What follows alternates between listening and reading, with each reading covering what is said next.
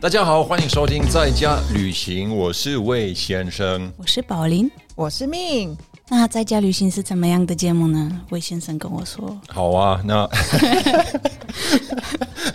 够好啊，在家旅行呢，我们是希望可以跟你们一起学习如何向旅行的心态来发掘生活中不同的角度。那今天呢，这个不同的角度是来自哪里呢？就是我们的特别来宾，他是一个荷兰人，然后呢，听说听说明跟我说他的中文是非常好，嗯哼，所以这个我要等一下考验一下。那另外也要考验一下他是不是很标准的一个荷兰人。但是今天主要的主题是他学中文的这个经验，对不对？对啊，基本上因为 David 他是我的同事，他基本上应该是我们公司里面唯一一个中文讲这么好的老外，就是因为我们公司你你们公有很多你们公司有多少老老外？的同事吗？哎应该很多哎吧？对啊，因为我们全球就是都是啊，哎，我们听众知道你你公司吗？这个哦不要揭露吗？哎，一定要，对不对？今天都可以啊，都可以。对，就是我我们是在那个台湾之光捷安特这个品牌工作，那我们是里面小小的螺丝。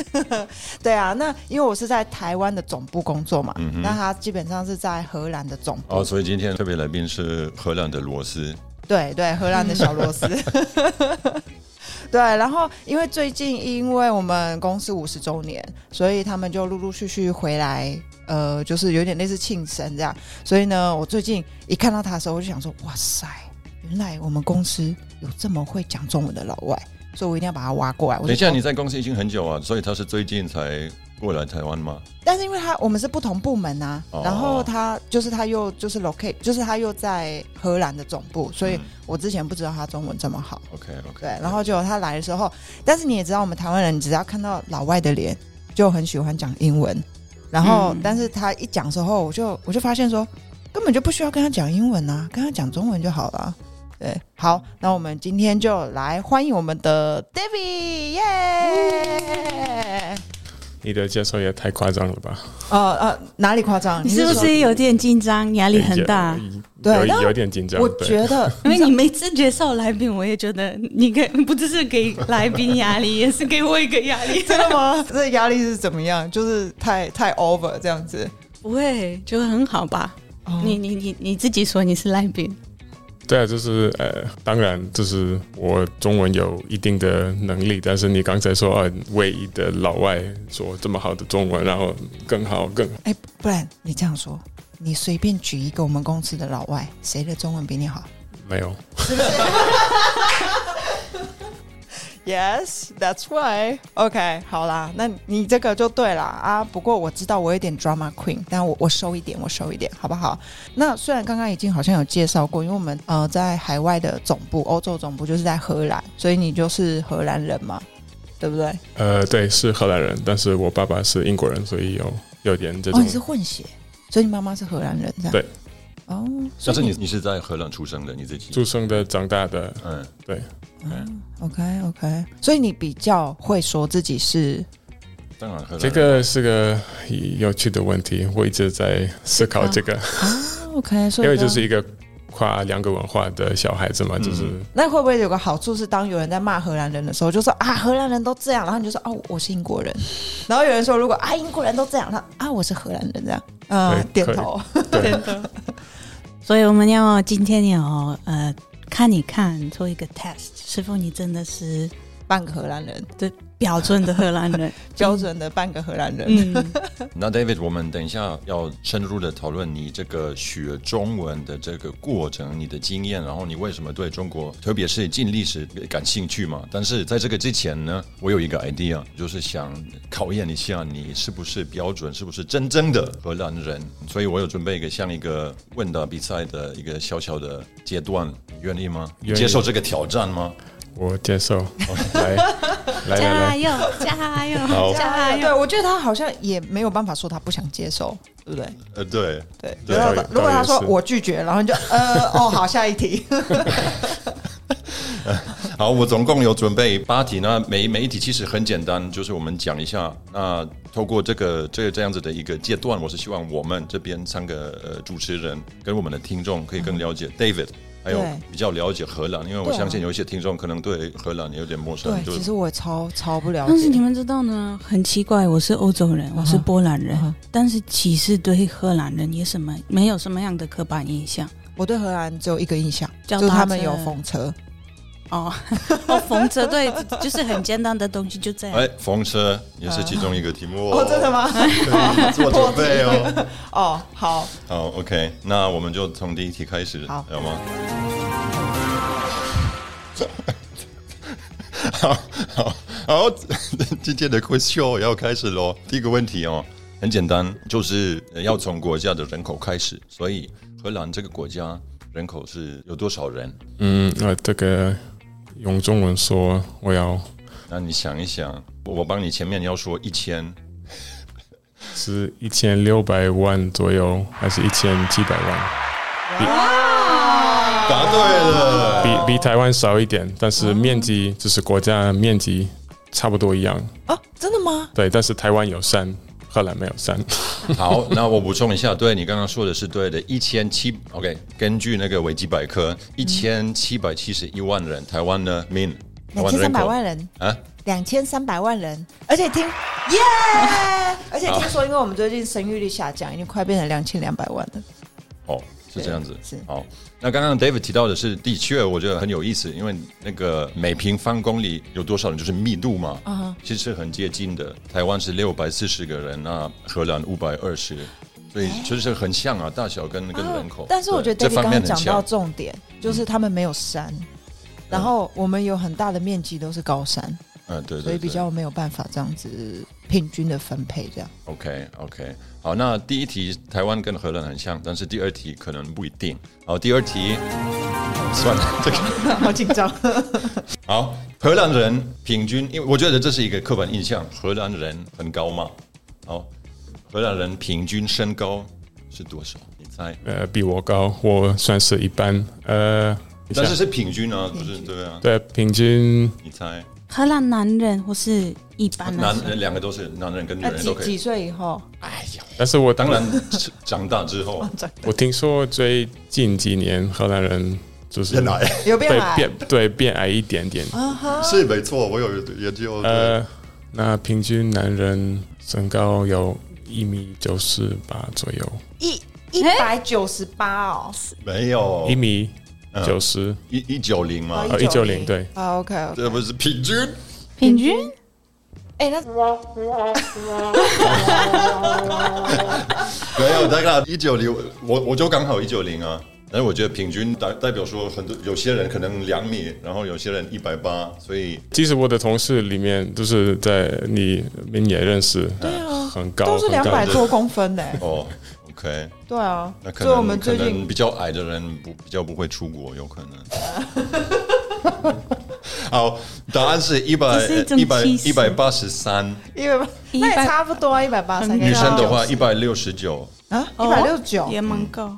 平均啊，这个是平均，所以可能觉得嗯还好，但是平均啊。当然你要跟其他国家比较啊，对那这些排名荷兰都在最前面。对我我听说是平均全世界身高最高的是荷兰，呃对，有不同的一些数据，哦不同的统计不一样，但是那台湾呢？都在。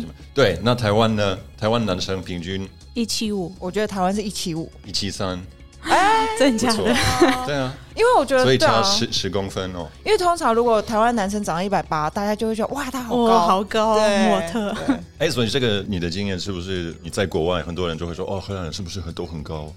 呃，对，对都都会说，对，然后他就会接下一句，他说呃不是很高的那一个这样。OK，对对，就是是英国人。英英国人的影响，对，就是。好，第三题，第三题的 min 刚刚有提到的所谓的风车。嗯，啊，台湾，哎，不是台湾，荷兰总共有多少台吗？多少台风车？你说新的还是那那种就应旧应该是旧的那种传统的那种传统的那个？就就是就是长得像荷兰人的观光客就会去参观，就有去拍照对，拍照。这个我不知道，真的。当然不知道啊，如果你知道，我会很惊讶。我 当然我知道。一个地方就是可是很长吗？就是比如说你不管走到哪里，你都可以看到那样子的风车吗？应该开车对乡下都会看到这种，即使是在市区，还是要到比较郊区的地方没？有他刚刚说哦，乡下哦，对，乡下。其实阿姆阿姆斯特丹有几个还在市区里面。嗯哎，他那个风车到底是做什么用的？以前就是大部分都是那个十七世纪那时候，荷兰有很多湖泊，然后那个海也比较多。对，呃，如果你会查一个那时候的荷兰的地图，会发现荷兰水超多的。对对对，然后后来他们就是用那个风车把那边的水呃是挖出来嘛，就是、哦，就引到引到可能农田或者是什么的，对，所以比如说阿姆那个机场，它本来就是一个湖泊的。的地方，然后他们那个水拿出来了，然后现在就是一个湖泊的下面，就是那个、哦，就是一个，反正就可能变成一个平原之类，它就可以用这块土地这样。哦，所以原来风车它不是可能它也是就是那个呃荞麦吗？还是哦，对那种啊，会就去是把摸它的对对对。这个也有，哦 OK OK，但是很多就是那时候开始把风车用在就是就是饮水的这个这个功能上面。对对对，哦好，David 听得出来你很了解风车，但是这不是我要问的问题，所以这样子还没有到。那我随便说三千风车好了，有点，当然这是猜，所以如果你在某个范围内，我会说对，答对，但是一千多，哦一千多，全全全荷兰兰对。哦 OK，好，没关系，没关系，还有五题，还有机会。那台湾的面有多少台风车？传统风车不是那种发电的哦。有吗？我们台湾有吗？我我问你啊，你我的答案是零台。没有观光客的地方，有时候会加装他们用那个风车，对，但是它是不？是？所以据我所知，我研究到的就有一台。在德元皮荷兰村，在呃柳营，如果要去看一下，啊，那个是做什么的地方就就荷兰村呢、就就是就是对啊，让就观光宝林说的啊、客的，啊就做假的啊。？OK 对啊 OK，所以是就让台湾人如果没有去去出国去不了荷兰的人就可以去那边。啊，对啊，中国大陆也不是都很很多地方他们会假的城堡。对。OK，好好好，OK，第四题，第四题，第四题呢是跟什么有关系呢？很多人应该也是知道。呃大马这个是第八题，最重要的放在最后面。好，第四题是荷兰是不是一个会出口很多花的国家嘛？对吧？是啊，那其中一个我觉得最有代表性的是郁金香，啊，可恶！我以为要问这个，我就可以回答。郁金香。对，哦，没错。好，那我问你，郁金香的故乡是哪里？嗯，应该是，其实这个是荷兰吗？嗯，不是，呃，郁金香，我们应该是土耳其或者中亚，就是 Central Asia 那个地方。就是土耳其，没错。因为等一下，为什么？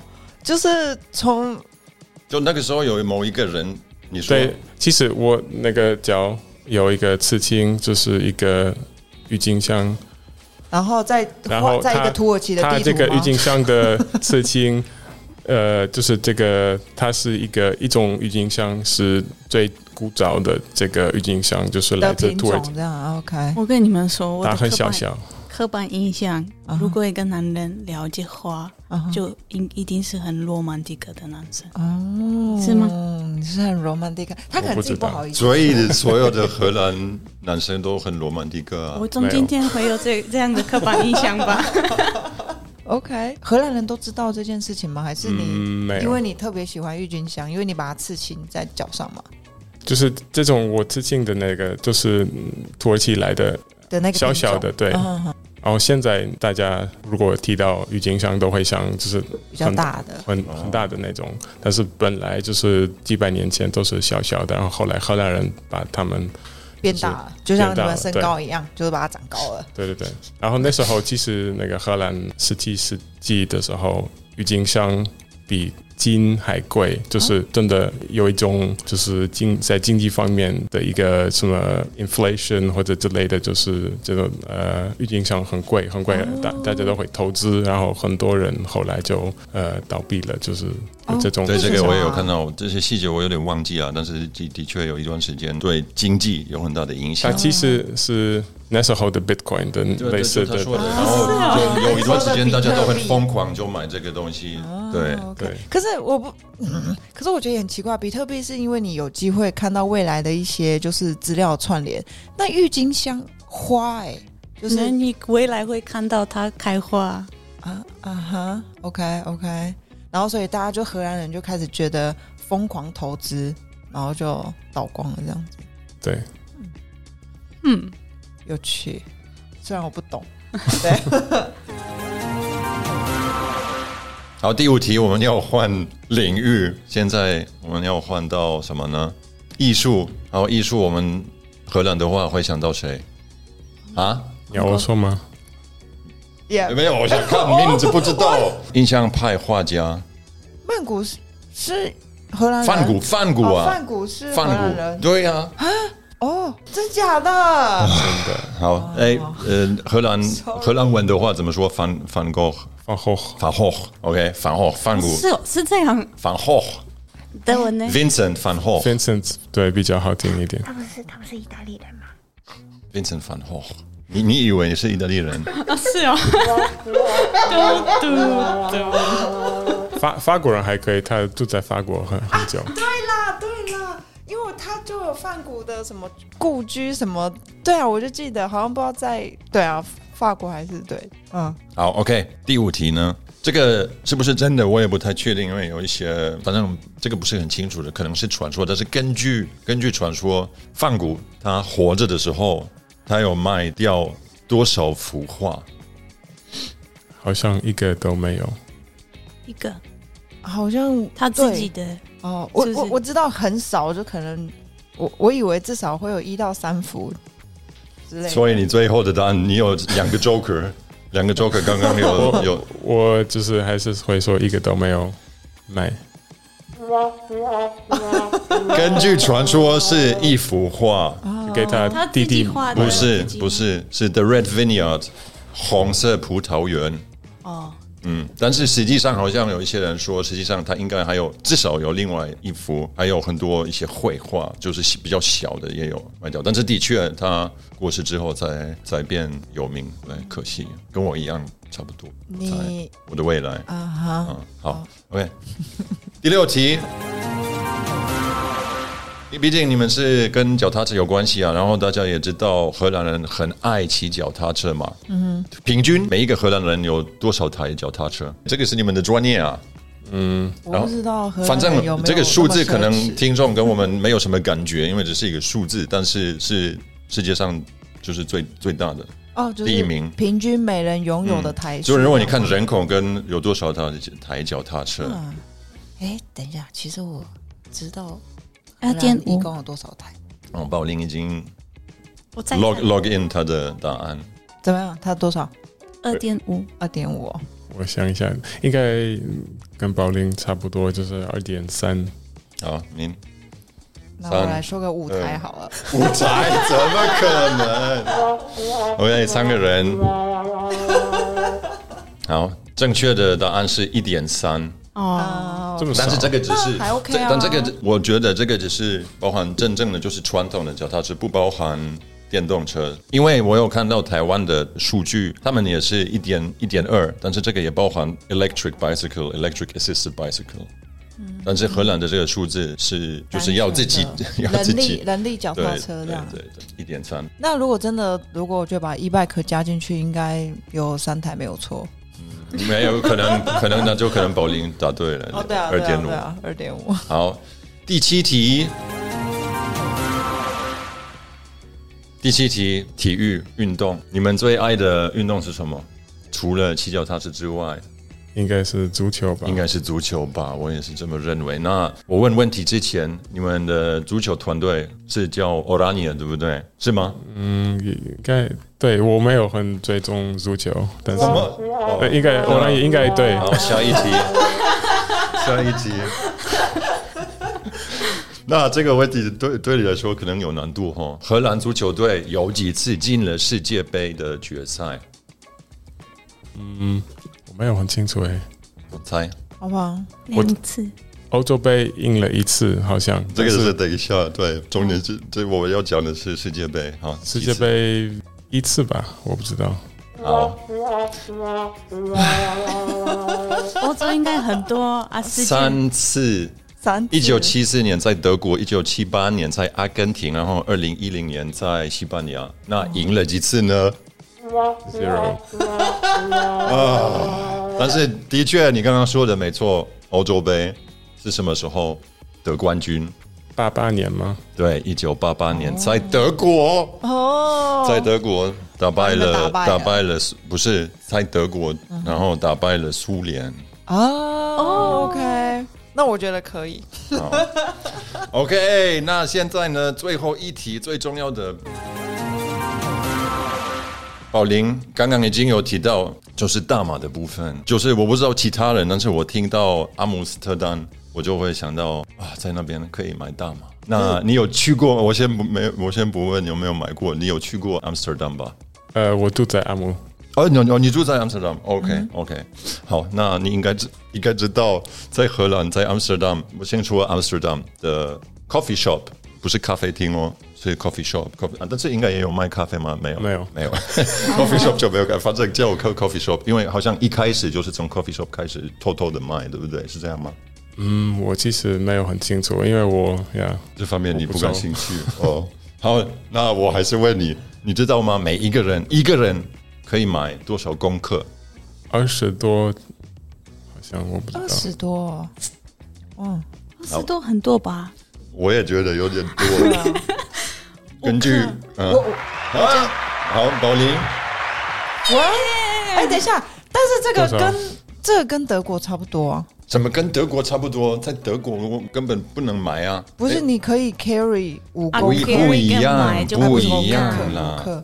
对，在荷兰，你可以去一些地方，他们在公开的卖这个可以。哦然后，在德国没有。对他们可以卖给一个人对，五公克，五啊，哦，是，五公克的量。啊哈哈，哦。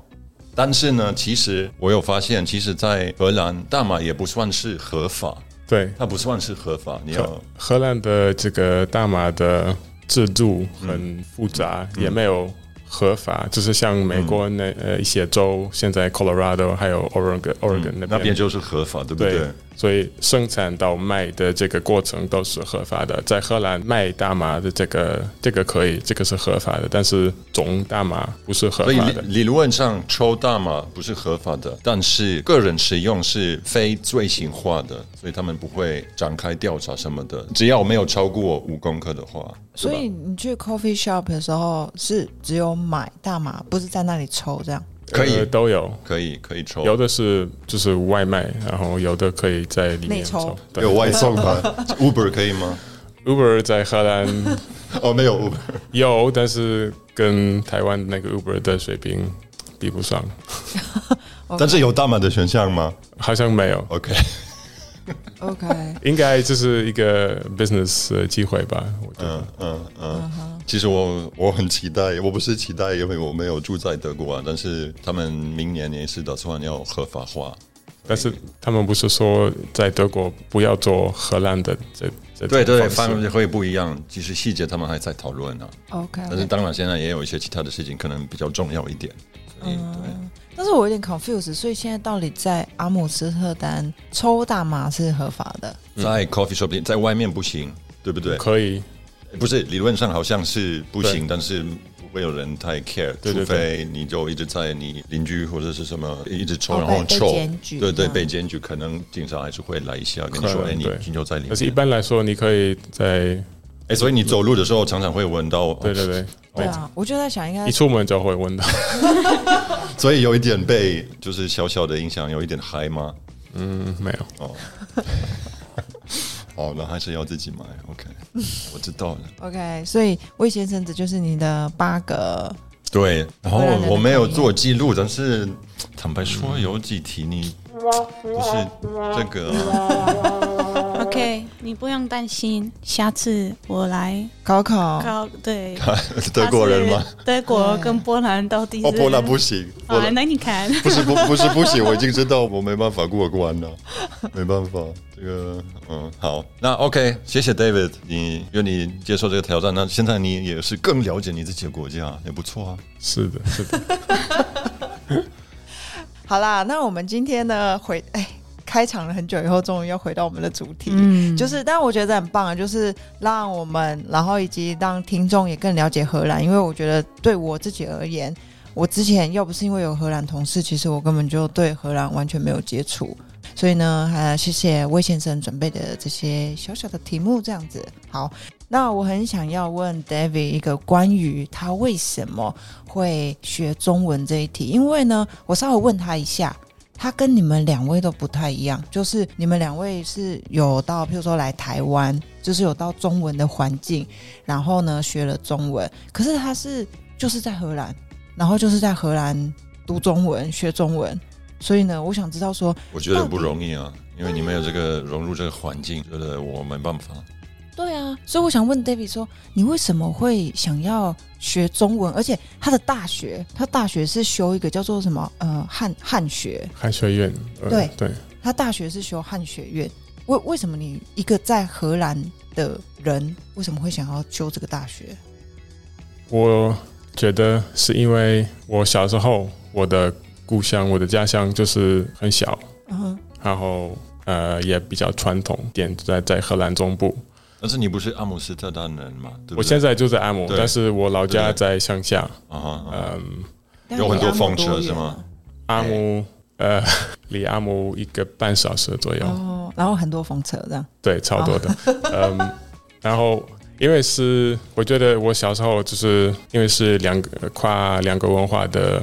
孩子嘛，那时候我是爸爸是英国人，呃，妈妈是荷兰人，所以我一直对就是大世界有有一些就是想嗯。想了解不同文化的，对，跟我就是那时候小学中学的同学不一样，所以后后来就是高中的时候，我英国奶奶她看了一本书《红》，就是张荣的呃英文名字叫做《Wild Ones》。然后我刚那时候也开始看书，因为男生那时那个年龄是基本上不看书。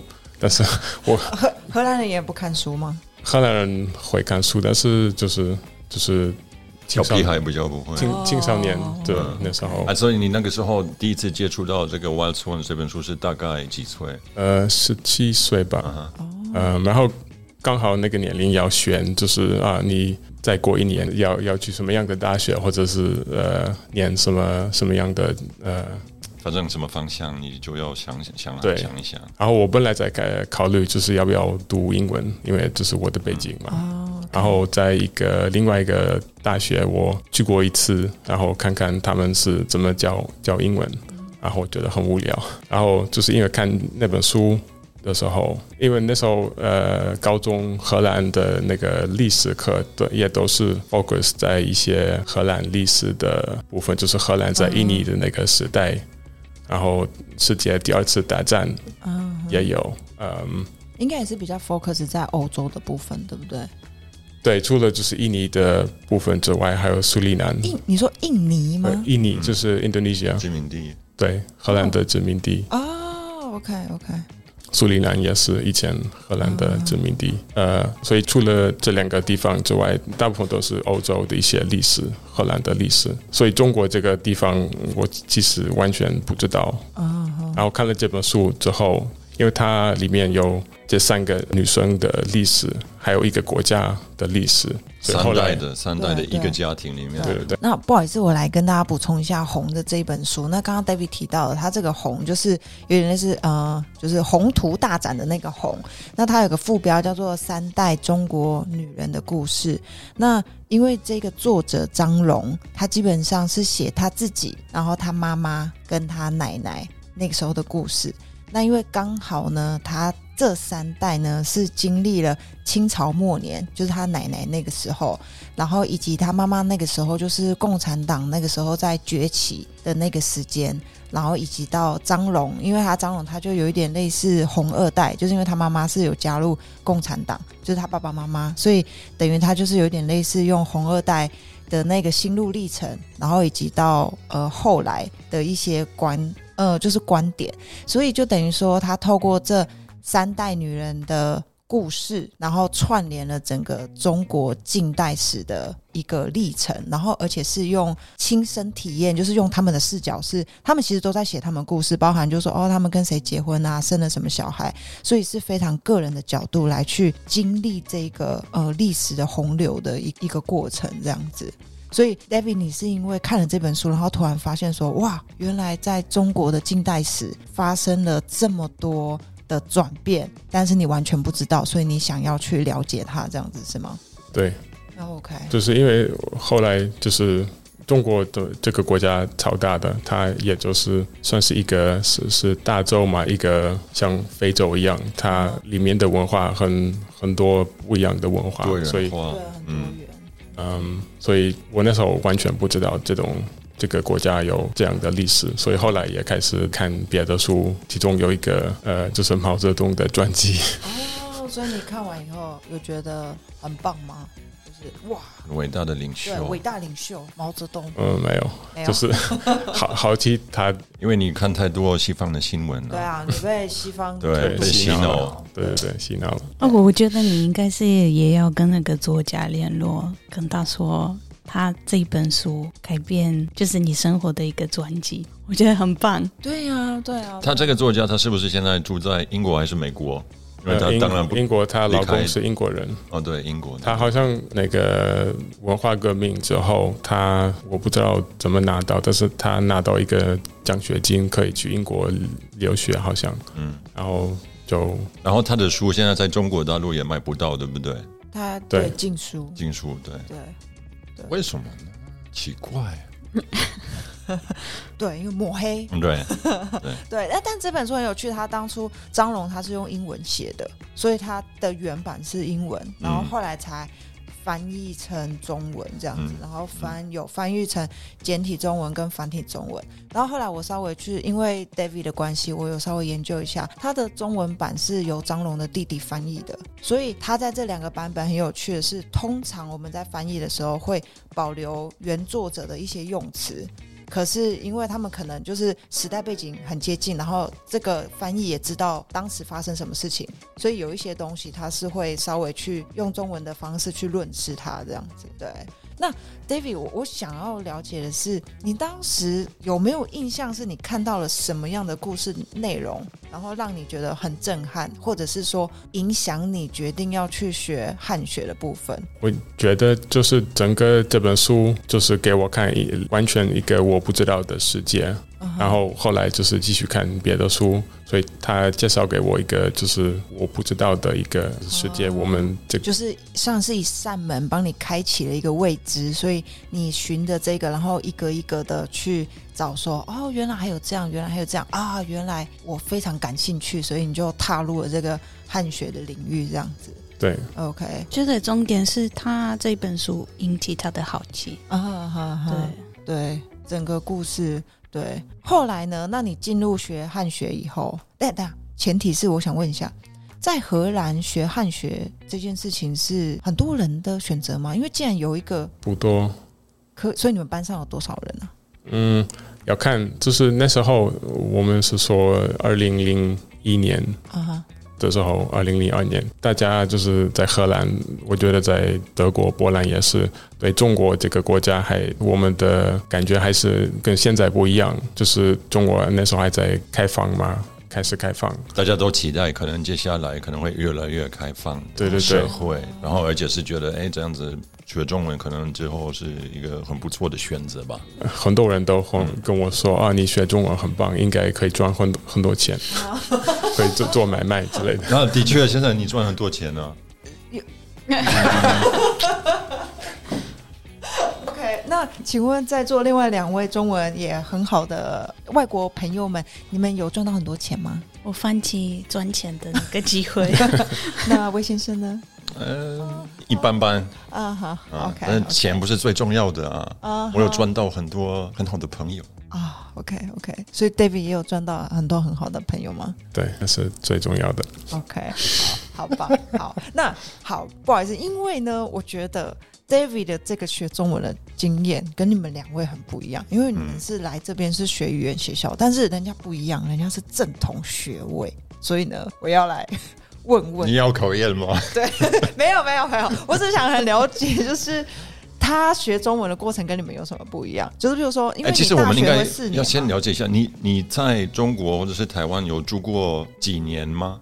还是嗯，在中国住过三年，OK？然后在台湾待过差不多一个半年左右吧。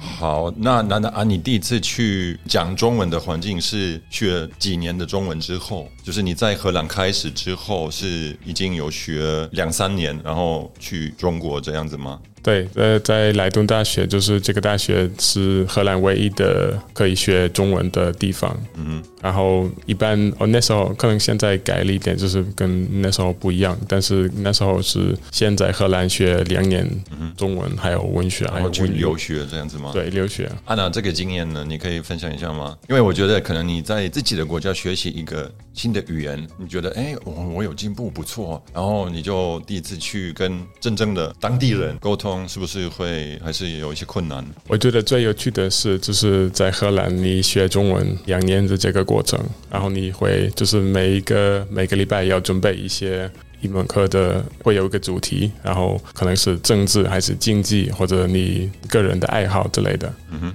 然后后来到中国之后，你发现很就是一些日常的的用用是，就是的的字，还是你你都不知道，就是插座还是插头这种东西，就是很很简单的东西，因为你在荷兰就是都会讲一些政治或者一些比较正式的主题。对，你就日常用语比较没有学到，可能他学中文的时候不会说，哎，我们今天去哪里？我们今天去夜市好不好？那我们吃炒面还是吃珍珠奶茶？可能他就比较不会学，因为他都是那种大范围的政治议题或者是之类的这样。你在中国哪哪一个城市？北京，啊，就北京哦。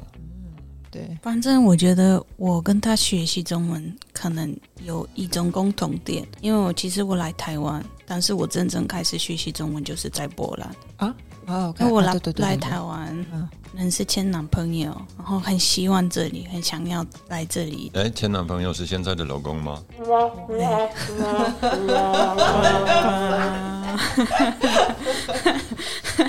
对啊，然后就是回去波兰，我才发现，天呐，如果我要跟他在一起，那可能我要开始学习中文。所以我先，其实大部分的我学习中文就是在波兰，所以我知道差不多知道你他的意思。啊有时候你会讲很多很奇奇，就是人家可能会觉得奇奇奇怪怪的话题，对或是我最后我我来台湾的时候。我就想要跟我朋友用中文沟通，那我一定会聊到一些政治经济这些啊因为我这个我可可以表达，但是这种很很简单的东西，你就会觉得哦，我要怎么办？我要怎么跟跟他们讲？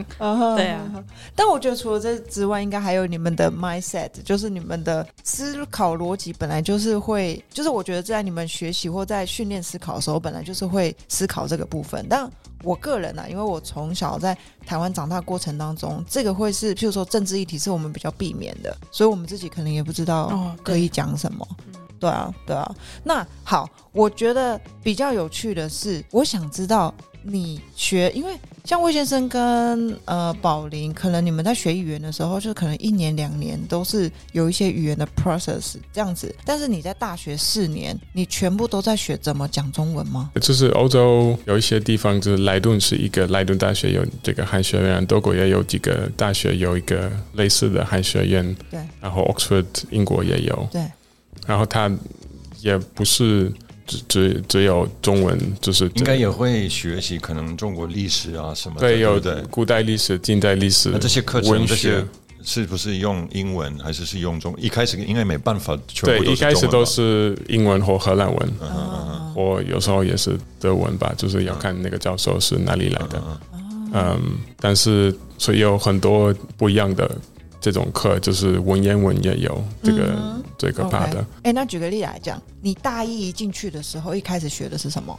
大一就是大学一年级我觉得就是好像是一半就是学中文，然后其他就是有一些基本上的文学、近代历史、古代历史，啊，还有一些文言文的基础。对，我记得你好像有跟我提过，你还要学中国的古代的诗，对不对？对，这个也有你有任何印象？你那个时候学到的诗吗？有考验来了，或者是说，那你有学到诗，然后有喜欢过任何一首，然后保留到你的脑袋，现在还知道吗？有一个我说说实话，我我记得一部分，然后后来查了一下，因为我知道这个问题要来。没关系，这们可以剪掉。继 续继续，嗯，有一个，因为就是都会谈到就是李白或那个杜甫李白的一些跟杜甫，对 OK，的一你喜欢他们吗？还可以啦，就是反正因为你不得不学嘛，这样，对跟我们小时候一样，OK。宝林你喜欢吗？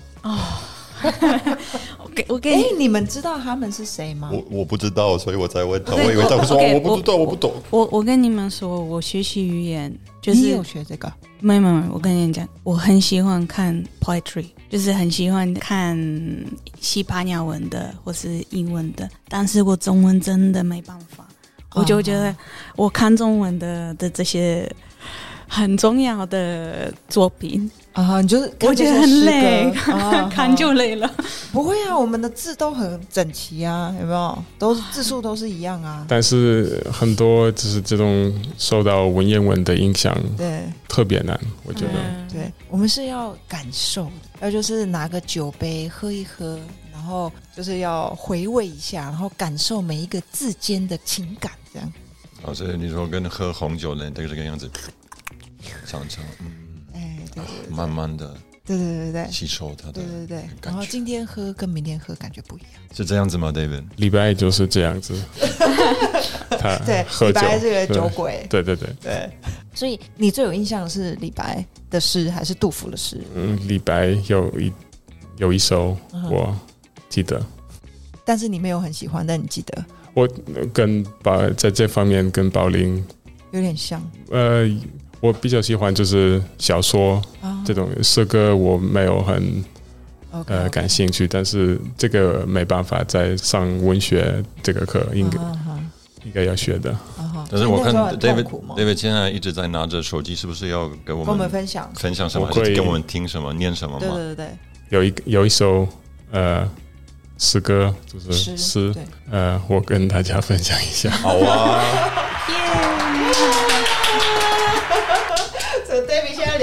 我我们那时候都有背这这种就是诗歌，就 OK 是呃还有文言文的一些东西。好，好，呃，这这首诗叫做呃《静夜思》，呃，床前明月光，疑是地上霜。举头望明月，低头思故乡。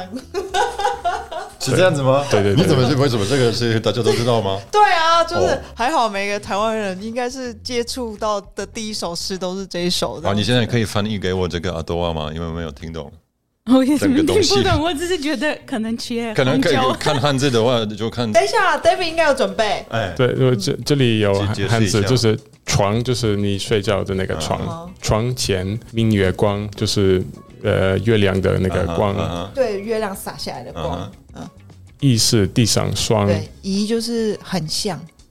然后霜就是地上的像雪的那个霜。OK，对。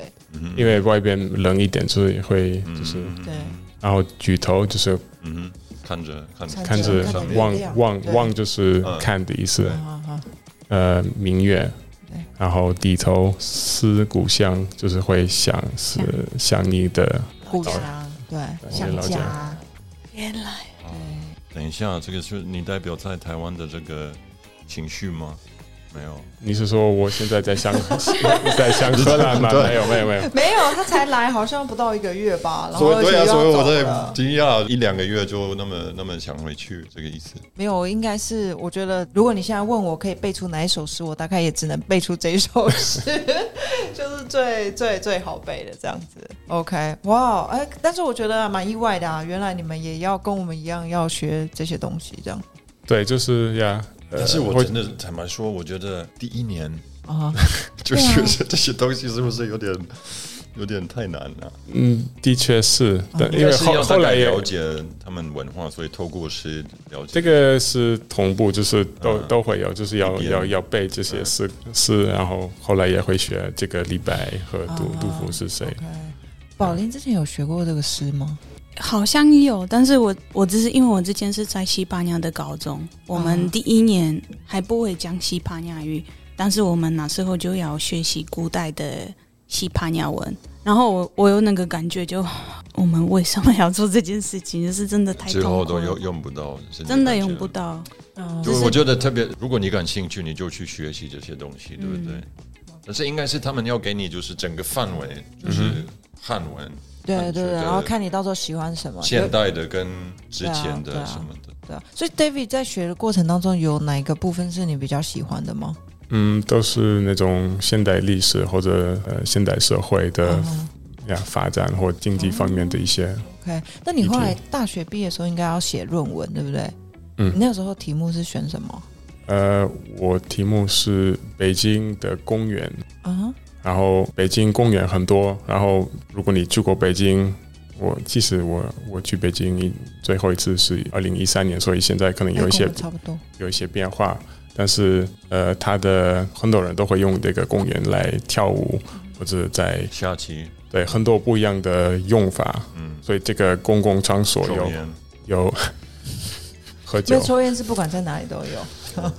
所以这个公共场所会有很多不一样的，就是这种活动，嗯对活动或者用闲活动。对。但是跟在荷兰不一样吗？为什么你会觉得它很有趣？然后荷兰不会抽烟，要抽大麻而已啊，对，很烦的。对啊，因为有有有不同，就是因为我觉得在特别是亚洲跟可能欧洲有点不一样，这个公共场所的这个东西，呃。嗯比较少，就特别在城市里是，所以如果一个城市有一个公园，它就是唯一的地方，就是那个市民可以去，然后玩一些东西，或者练就是练运动之类的。你说在中国，中国、啊日本、日本好像就是也有类似的，就是你去东京那个 parks 那个公园不多，然后就是公共场所就是比较一个稀少的一个事情，哦一个东西。所以你有一点类似，你要说，譬如说，如果在荷兰是这些地方是很常见的，但是如果是在比较亚洲，尤其是你那时候举的是北京，就大家必须要呃，只有特定某一些地方是这个公共场所，然后大家可以过去做这些事情，这样子。对我觉得应该是说，在那边这个公园文化可能是比较重要的。我猜了，我不知道是不是可能之前中国就没有很多可以去玩的地方，有可能电影我不知道，因为之前可能比较贫穷嘛，所以没有很多地方。那这个是一个很重要的可以聚集、可以在一起玩的地方，然后就比较有这个习惯、这个文化。我的理论有道理吗？因为你说比较贫穷，我相信很多的中国同胞们没有，我说之前，我说啊我说之前这 三十四十年来，所以比较有这个文化对对对状况。不管怎么样，我觉得这个题目蛮有趣，是因为我觉得现在我只是我没有去过中国，但是在台湾看到，我就觉得公园它的最大的最大的它的重点就是长辈们跟小孩跟很多就是不同的年龄的人有一个机会在同样的地方见面，就是而且它也是一个免费的地方，嗯。这个跟呃，我觉得欧洲也有点不一样，就是免费的公共场所比较多，我觉得。然后在北京只有这些公园，然后如果要就是你不能随便坐，就是怎么说，嗯，在北京公共场所是免费的，但是如果你要去别的地方都要付费，可以呃要去一个 mall，就一个就是啊，对，因为商他们的城里面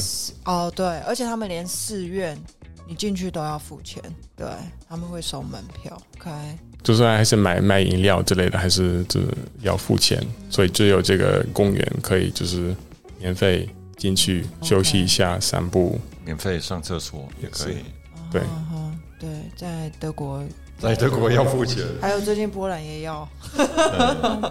永远对要。对，哎，那就是你有提到你大三的时候有到北京去做交换生吗？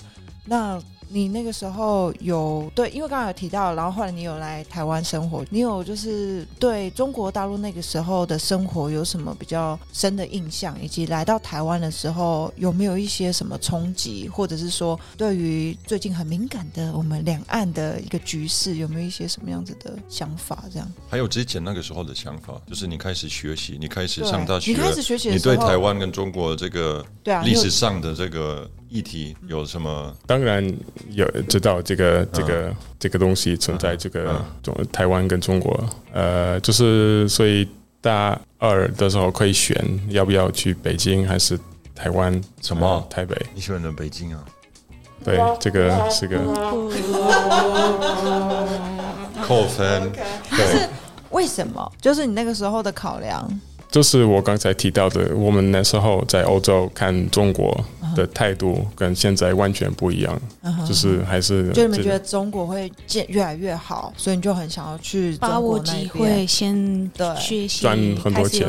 赚很多钱哦。对，但是你那时候系。对台湾是有想法的了吗？有人会选台湾，嗯，但是我没有就是很特别深刻的印象，就是想法，就是呃，台湾这个地方是怎么样，我就是知道。其实我理解他对这个历史感兴趣，所以当然，如果我是他，我可能也会选北京就首都啊，然后有很多地方可以去参观，可以去接触到就是历史上很有名的一些地方。对啊，我刚刚就在想，如果他是因为《红》这一本书开始对中国文化、历史跟语言有兴趣的话，那我觉得如果我是他的话，我也会选北京，因为这个是我当初有兴趣的地方，所以我刚刚北京，北京，对，所以我刚刚才会问说，可是当譬如说，呃，我原本是不了解这些事情的，然后我开始了解的时候，因为多多少少还是有一个小小的番薯，就是台湾在旁边干扰着这些局势，所以在你那个时候，在你脑袋中的中国是这个趋势是有把台湾也放在里面的，还是说，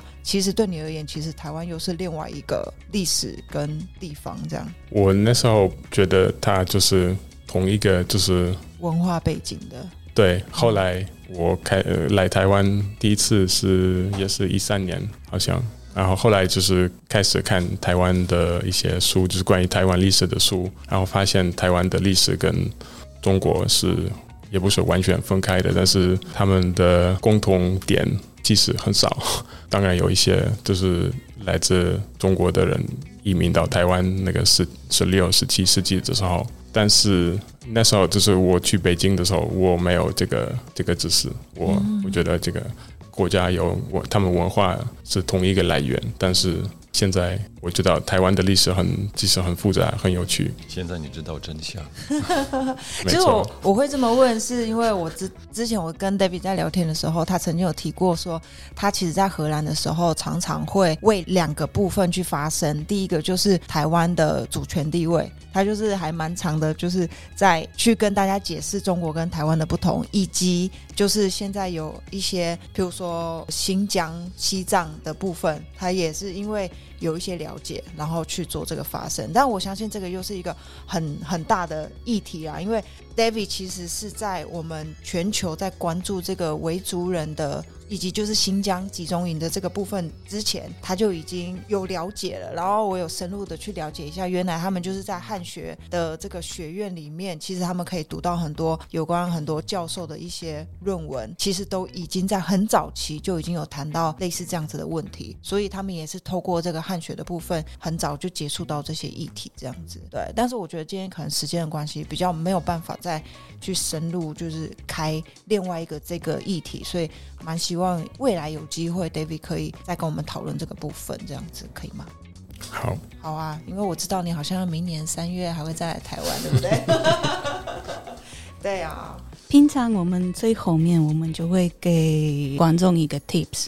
你是在没有接触中文的这个这种环境学习学习中文。那如果一个台湾人在这里想要学习荷兰文，或是西班牙文，或是其他的语言，德文、波兰文，那你会你会给他们什么样的 tips？他们要怎么做会会比较可以维持就长期学习，而不是可能一两个礼拜我觉得哦放弃？都用不到啊，这样子没有用。这个话题很有趣，就是现在当然比较简单一点点，因为有 YouTube 啊，有 Podcast，但是以前这个比较难，所以还是因为很多人也都会问我，那最难的语言是什么？然后他们说啊，我听说中文很难。我说嗯其实也没有很难，它的难度跟其他语言在不一样的地方。嗯，对，嗯，所以如果你想学西班牙语的话，呃，或荷兰文，我不知道为什么要学荷兰文，但是呃，就是要真的要花时间，这个这个过程需要时间，然后可以听一些荷兰的 podcast，荷兰文的 podcast，或者看找一些就是荷兰的网红他们的 YouTube channel 之类的。我其实也是因为后来在从北京回荷兰的时候，我也没有机会讲中文。然后后来也开始看一些 YouTube 的东西，然后因为也加入那个单车领域，也看到一些台湾在 YouTube 那种单车网红的一些 channel，就是会学到一些这种术语，就是单车术语。呃，所以这种其实呀很简单的一些 tips，但是真的有有用，我觉得就是找找到一些这种媒体的，给你机会听这个语言的。可以来机写会这样，对就是基本上就是多多利用现在的网络啊、社群媒体，其实是很容易让自己融入在那个环境里面的。你只要有一台电脑或者是手机，有网络，而且现在也有一些 A P P 就可以找到当地人，然后跟他哦交换语言。语言交换，例如我们当初这样吗？呃算是但那个时候 anyway，对，现在很简单啊。只是嗯我觉得这方面比较难的地方是找到一个适合跟你合作的人，一样就是一样认真，然后愿意就是固定可能每个礼拜一次，然后互相鼓励这样子。我之前遇到的这些人，就他一开始就学习，然后后来他就不想学习德文。但是我觉得他刚才说的重点就是通过你的兴趣，嗯你喜欢做的事情，他喜欢骑脚踏车，对，每一个人应该是不所以一样。所以所以他用脚踏车，这是他生活很、嗯很喜欢做的事情，再加中文这个，就是制造自己的这种学习学习中中等的环境，我觉得这是其中最好的方法。嗯嗯，好的，我觉得这个很棒，我也要来找出我的兴趣，然后来继续学德文。嗯，没错。好，那 那很呃，希望大家会喜欢我们今天为大家准备的哎节，目。对，要跟 David 说谢谢。对我想知道荷兰荷兰语怎么说谢谢呢 Thank you all.？Thank you, Thank you well. thank you well. 哦，Thank you well, Thank you Thank you well. 哎，有点就有点像英文，对不对？就是德文跟英文因为的都对混在一啊就起的感觉对对哎 Thank you well Thank you well, Thank you thank you well, well 如果还是 well Well, thank you well. thank you well. Thank you well。如果你们喜欢今天的节目，就记得要给我们五颗星星，然后我们在任何 podcast 的平台可以找到我们。那如何找得到我们呢？Facebook 跟呃，我现在没有那个说辞，但是 Facebook 跟呃 Instagram，因为是 Sofa Explorers 嘛。对，然后另外，如果要寄 email 给我们，也可以寄到我们的 Gmail 是 sofa explorers at gmail 点 com。没错。好，那谢谢大家今天的收听，我们下次再见，拜拜。拜拜拜 Thank you. Thank you well。Thank you well.